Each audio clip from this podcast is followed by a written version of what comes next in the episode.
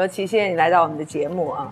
呃，我很想知道，呃，做母亲这件事儿，对于一位一直以比较硬朗的音乐风格著称的摇滚女青年哈，意味着什么？无法用言语去形容当时的感觉，就是记得，当亲宝宝第一口的，就第第一下的时候，有眼泪吧？嗯，流眼泪了。对，这心态上会有一些什么微妙的差别？我觉得我的孩子他。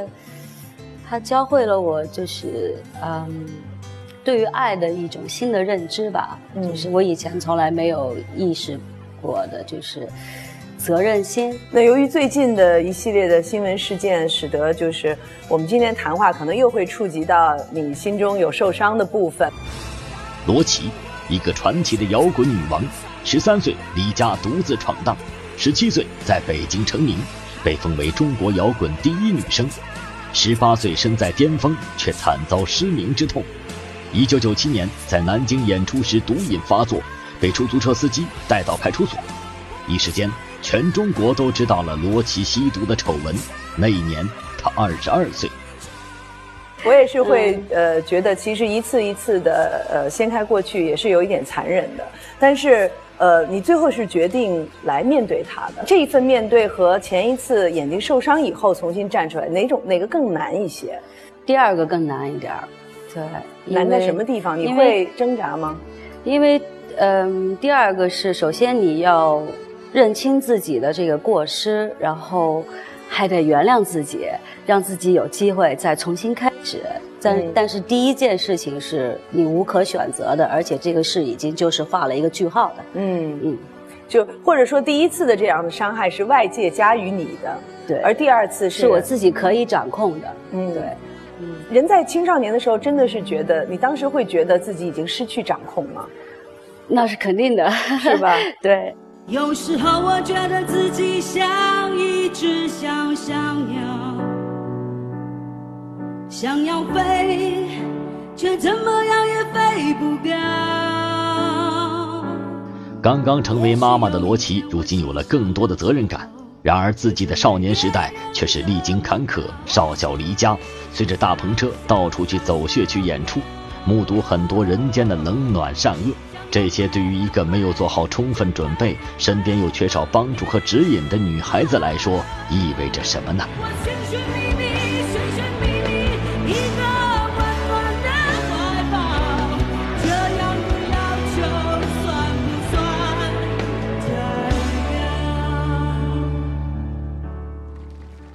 在那个时候会觉得缺少爱和关怀吗？一定有的，对，所以会形成直接的个性的里面的一些缺陷的存在吧。嗯，就在那个年龄段啊，呃，有没有一些什么样的事或者是场景下，你会觉得你特别需要一种陪伴和爱？我觉得特别特别明显的例例子的话，那可能就是在，呃。最无助的那几几次的大的事件吧，比如说呃这个眼睛的意外啊，嗯，还有就是自己曾经做错的最大的一件事情啊，嗯，那个时候就是感觉自己特别的绝望无助吧，嗯，那个时候没有自己的母亲在身边能够给予你这种指导。啊，没有，那靠什么呢？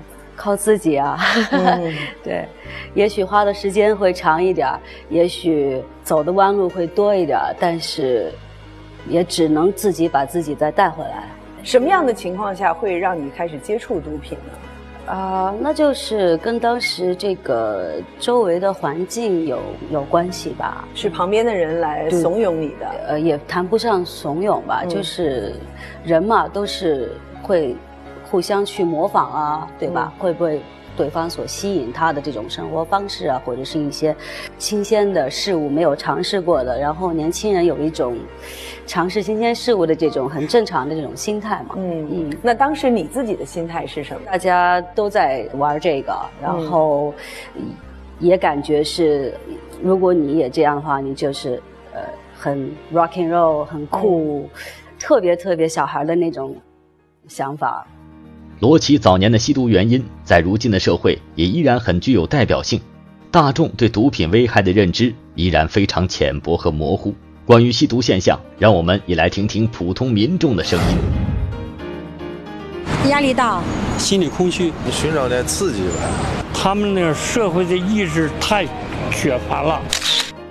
有一些这个呃年轻人，包括演艺圈里，大家可能会呃流传着一些说法，比如说，呃，如果呃不去这个接触这个毒品的话，可能就是呃是好像是呃生活的压力太大，或者是找不到灵感。你现在回头看起来，你觉得这些道理成立吗？我觉得可能在最开始是这么想的，但是在如果在最后用这个来作为借口的话，我觉得那都是给自己在开脱。嗯，毒品真的能够带来艺术的灵感吗？我觉得不会，啊 我觉得只不过就是说，在最开始会让你的感官变得非常的敏感，嗯，但是它和灵感是两回事儿。两回事儿。对为什么是两回事儿呢？因为就是你的听，你你就是你听的音乐更清晰了，因为你的听力被这个刺激出来了，但是它和你内心的这个音乐的感觉，它扯不上关系。嗯，其实最后它对于中枢神经的这种影响，反而是带来的是混乱，是吧？对对对，会有幻觉啊什么的。嗯，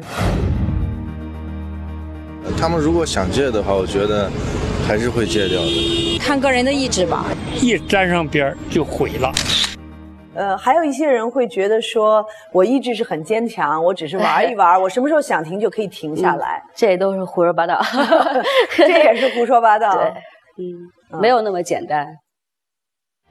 从接触毒品到不自觉的上瘾，在你想要抽身而出的时候，便发现开始了另一部分的恶性循环。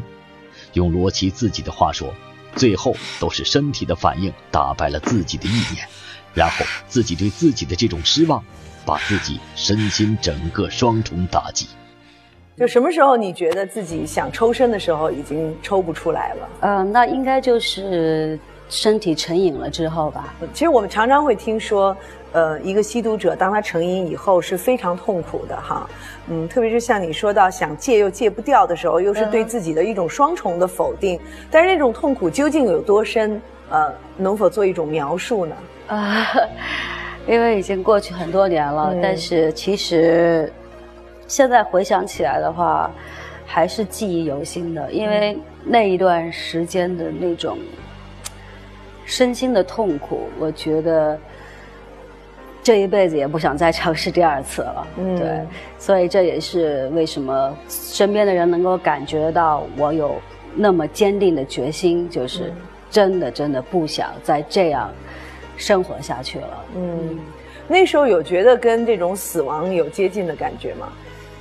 我觉得其实那个时候已经死了。如果我戒不掉的话，我我就是一个已经死了的人，嗯，在每天就是一个活死人吧。嗯因为人看不到希望了，然后连自己都不喜欢自己的时候，你觉得活了还有什么意思呢？其实对自己有一种很深的愤怒在里边吧。我在想，对，就很生气自己，那当时会用一些什么样的方法来发泄这种愤怒呢？无数次的下下狠心，就是当然在身体没有反应的时候，嗯就跟自己说：“哎，我今天一定要把它戒了。”比如我把自己在家关一个星期，呃，然后准备好安眠药，啊 然后是把门反锁，反正各种都尝试过，最后都被身体的这个瘾所打败了。就是当这个身体的这种痛苦持续到一天两天之后，那个时候你的脑子已经不受自己所掌控了，你唯一想的就是。不管用什么样的途径，都要让自己马上找到那个东西，嗯，那个时候还顾得上尊严吗？根本谈不上，根本就不会去考虑这些东西。所以说那个时候你真的是，就是已经，别说死，就是我觉得都谈不上是一个，就是是一个人对啊，对，是愿意提这个词儿，但啊是是对。是这个意思是啊，是的，所以你所以你被周围的人的这种，呃，轻视啊、看不起啊，这个你怪不了别人。你当时有没有过破罐子破摔的这样的一种念头呢？那是在我戒不了的时候，那是在嗯我对自己生气的时候，我有过这样的念头，就是、嗯。就这样了吧，就放弃自己了。对，嗯但是其实从最深的心底来说，还是不愿意放弃自己。我觉得每个人都不愿意放弃自己。我相信我就是我，我相信明天。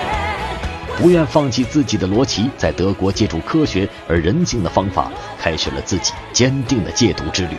同时，在整个戒毒的过程中，亲人和朋友的关爱也是对他非常重要的一份温暖力量。用美沙酮来辅助戒毒的罗琦，一直要求医生给他的药减量。他太渴望早一天摆脱那份掌控，太渴望早一天重获身心的自由。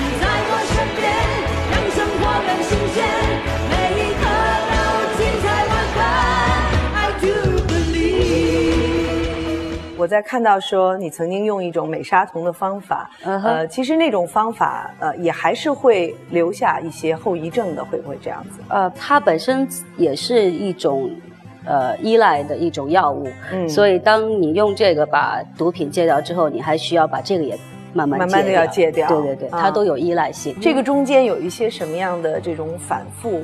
没有那个反复，就是有过一次，就是因为我自己，就是对于这个美沙酮的量，呃，我要求的这个递减的速度有一点过快了，嗯就是 我总就是你总希望快点把它戒掉。对我每个星期去医生那儿领一次药，是一个星期的量，然后我每次都说，呃，再减一点儿，再减一点儿，然后我觉得我没问题，结果那天就是没有这个美沙酮了，然后早上起来还觉得自己，耶没问题，然后到下午开始慢慢的身体就开始有反应了，那、就开始。开始想那个东西了，嗯嗯，然后赶紧给我的医生打电话，他在一听这个说，你马上来我的办公室，我回去我等你。之后就乖乖的按照医生的量，有耐心的去递减。嗯，所以这个还是要有一种专业和科学的对帮助这个才行必须啊得有就是像早期的这种戒毒是把一个人什么关到一个房间里，就任他去这种发作。其实这种方法已经被现在的医学和科学所否认了。那个既不科学又不人性。这种自由什么时候你重新又能够感受到它的这个美好呢？我记得那是夏天，然后因为我我每天早晨起来，就是我的第一个呃身体的反应就是会呃喘不上气，然后我就要马上喝一杯下去，然后哎没事儿了，然后就开始一天的生活，所以我就习惯性的第一个动作就是去喝水，对。但是那天喝完之后，我爱人跟我说了，这是白水，你知道吗？一星期了，我感觉他比我还高兴。他他很激动哈。对对，对对对，嗯。所以他的高兴演过了我的高兴。对，嗯嗯，这是一次这个团队的胜利哈，是吧？可以感觉到我觉得就必须是一起才能把这个对，我觉得。再一次见证了这个爱的力量。爱可以帮助一个人，同时也能帮助自己。当你感受到爱的时候，你你对别人的爱和你对自己的爱，也能把自己救出来。当时会呃，这个想到要庆祝一下吗。哦，这个是肯定有的。然后就叫了朋友来家里，然后我还包了饺子。所以那天是周围的朋友们一起来庆祝你的这个胜利的。是的，是的，大家都特别高兴。我真的就是觉得每一个人好像都比我还高兴，让我的那份感动让我差不多有点哭了。嗯对，而不是而不是我自己有为自己多高兴，而是周围人对我的爱让我感动了。嗯对。所以其实这件事情绝不一个，绝不是一个仅仅个人的事情。所以当有决些需要自己，对、嗯对对，所以其实，但反过来说，如果一个人吸毒了，也绝不仅仅是你对自己的一个伤害，我就是周围所有对爱你的、对关注你的、呃那个在乎你的人，对其实都是一种很大的心理负这是担。肯定的。所以说这件事情绝对不是说自己的事儿，在戒毒的过程当中，对你帮助最大的人是谁可能呢就是爱人。啊？你的爱人啊？什么样的情况下你觉得他的帮助是至关重要的？就是他一直陪在我的身边吧。嗯呃我觉得这这一份陪伴就对于我来说是很很重要的，就让我觉得我不是自己一个人。对，嗯，有一些人的这种戒毒失败的例子当中，就是缺少陪伴是一个很重要的原因吗？哦，我觉得是，我觉得可能在他就是犹豫的时候，如果这个时候身边有一个人能够握握你的手啊，或者抱抱你，我觉得也可能就挺过来了。期待有一天我会回来，回到我最初的爱，回到童真的身材。在爱人和朋友的关爱中，成功戒毒的罗琦又一次重新回到曾经熟悉而现在陌生的圈子和社会当中。然而这一次，他需要更坚定、更勇敢。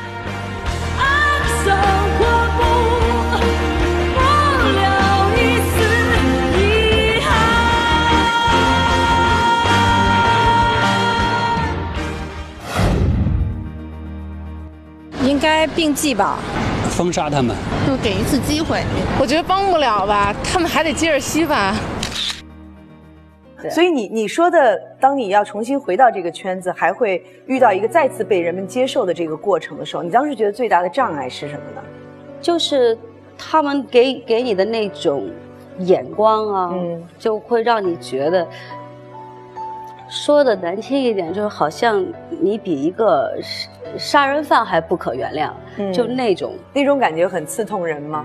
有哭过几次吧，在最开始对的时候，嗯，会不会在一段时间里有某种孤独感，或者是被歧视的感觉？我觉得肯定是有的，你肯定会被大家所孤立，嗯嗯，然后人的那种本能嘛，那种希望别人的给你的那种肯定啊，或者哪怕是一种正常的心态和你交流啊，这些你都得不到了。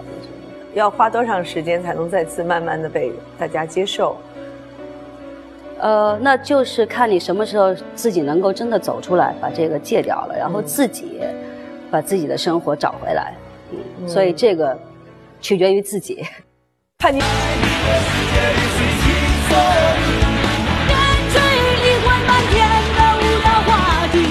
曾经红极一时的随心所欲，现在听起来依然铿锵有力。如今人到中年的罗琦，对于这个词也有了更深一层的理解。现在的罗琦往返于中德两国，柏林电子音乐之都的熏陶，使他依然活跃在音乐领域的前沿。再次回到舞台的他，感受着日益变化的音乐圈，也感受着日新月异的年轻一代。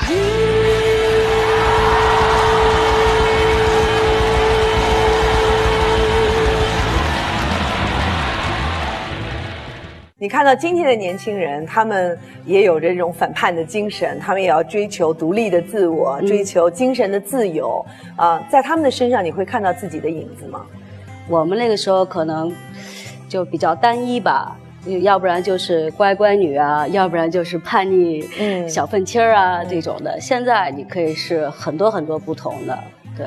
你现在身上还有这种愤青叛逆的这种精神在吗？我觉得这是我个性中的一部分吧，我觉得它会一直都在。嗯，所以其实也有人分不清这种界限哈，所谓的呃我的个性的张扬，我的嗯独立的见解和我的呃某种叛逆，呃和这种比如说尝试毒品，也有人可能觉得啊我不是乖乖女，所以我可以去做一些叛逆的事情。是的这个中间的界限又怎么样区分呢？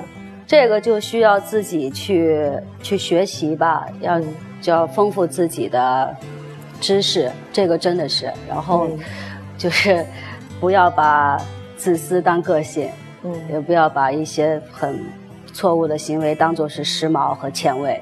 嗯，所以如果今天有一位年轻的摇滚青年，呃，他会跟你说啊，这个我也是很叛逆的，所以我可以尝试别人不允许我或者不鼓励我做的事情的时候，你会对他怎么说呢？我可以说，先回去看一下叛逆的意思是什么。对对，叛逆的意思是什么呢？你觉得是什么？我觉得是在不伤害到自己、不伤害到社会的这个前提下，做到让自己去打开自己的个性。嗯，就首先其实要保护好自己，对啊，更不能影响到社会。对其实呃，我我们看到也有一些这个言论，就是有一些这个演艺界的人士会觉得，呃，我这只是对我自己有伤害啊，我用不着对社会来道歉。你觉得呢？你觉得他们对于社会的这种影响？我觉得这个其实也是我这两年才呃悟到的我自己的心改变吧。嗯当然，每个人都是独立的，但是每个人都必须要有对这个社会的责任心。嗯，嗯，这种责任心在你的身上，你会觉得它怎么表现出来的？就是做好我自己。Mama, take this badge from me. I can't use it anymore. 罗琦说：“这个世界上没有如果，但是人还是要头朝前走路。”在他不堪回首的吸毒经历中，我们体会到了他曾经痛苦的挣扎，也感受到了他教训之后的成熟和笃定。我们关注明星，然而吸毒早已成为一个巨大的社会问题，需要每个人的共同努力。我们不能跟踪每一个吸毒人的脚步，也无法堵住每一个毒品来源的出口。在做好自己的同时，我们需要想更多有效的方法，让人们远离毒品的诱惑，使他们自己和亲人朋友都少受一份折磨和伤害。那什么样的方法才能够对那些还没有吸毒的人士一个足够的警示和一种预防呢？那就是普及教育。比如说，像我自己就是一个例子。嗯在我尝试毒品之前，我对于毒品的知识等于零，嗯我根本不了解它到底是一个什么东西。那如果你真的要让大家明白，然后远离它的话，你就要让他首先你要让他明白毒品是一个什么样的东西。而且从中学就开始，让他、嗯让学生就在学校就去学习去了解毒品。从小就让孩子知道那些吸吸毒的危害。各方面的途径都得加强控制。换一个方式去说这些问题，可能会说到他们那个叛逆的那个心里面去。英国啊，就是他们分别做过两版的戒毒的广告。第一版的广告呢，就是说这事儿怎么怎么不对啊，他是从一个道德角度来说对对这事儿怎么不对对。后来就发现收效不是很非常对，好，大家都不爱听。啊对，但是后来他们改了一个广告，就说这事儿特别笨。就是这个事儿特别笨，你把自己伤害到什么样的程度，然后你怎么样伤害到了爱你的人哈？对对对结果就发现很多青少年因此就不去接触毒品。是所以我觉得其实宣传的方法对，很重要，很重要。宣传的方法可以就像，像像你刚才说的，可以更人性化一点，然后嗯讲一些方式，因为小孩嘛，正常的他不爱去听这些生硬的道理，嗯。但你换一种方式去告诉他，哪怕或者一个故事的这种形式去告诉他，嗯。让他看场片子啊，或者是怎么样，看个纪录片也好看个电影，关于的这个毒品的东西也好，我觉得他自己心里的这个认识是他自己最好的老师。虽然谈到毒品的问题呢，人们的聚焦点往往是在演艺圈，但是实际上这一社会问题已经远远超出了这个圈子。截止到二零一四年的四月底啊，全国仅仅是登记在册的吸毒人员就超过了二百五十八万人，真实的数字呢可能还要大得多。更让人担忧的是，吸毒人群正在逐渐的年轻化、低龄化。所以，我们一方面要呼吁那些对于青少年有着很大影响的公众人物，要珍惜自己的形象，做出良好的示范；另一方面呢，我们也应该好好的思考一下啊，公众舆论不能仅仅止步于表达愤怒和谴责，到底什么是更有效的传播方式，能够让人们，特别是年轻人，自觉地远离毒品。